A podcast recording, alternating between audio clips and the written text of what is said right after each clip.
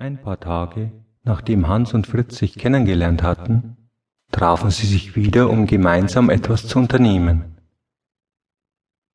Am Tag nach ihrem ersten Treffen mussten sie sich erst einmal beide bei sich zu Hause ausruhen, denn bei der gemeinsamen Übernachtung hatten sie nicht viel geschlafen. Mit den ersten Sonnenstrahlen waren sie, obwohl sie sehr müde gewesen waren, wieder aufgewacht und hatten im Garten weitergespielt.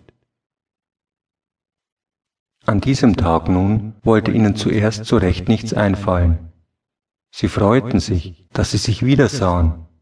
Gleichzeitig hatten sie sich ja erst kennengelernt und waren sich beim zweiten Wiedersehen ein bisschen fremd. Aber sie hatten ein riesiges Abenteuer miteinander erlebt. Das wiederum konnte man nicht so leicht toppen oder gar schon wieder etwas so besonders Schönes erleben. Oder doch? Nachdem sie sich erst ein bisschen bei Hans im Garten den Fußball hin und her geschossen hatten, fuhren sie ein wenig mit ihren Rädern im Dorf herum, wo Fritz sich mittlerweile auch schon ganz gut auskannte, weil Hans ja gar nicht so gern Fußball spielte.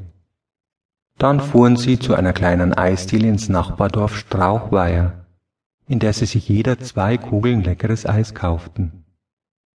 Zwar hatte nur Hans etwas Geld in seiner Hosentasche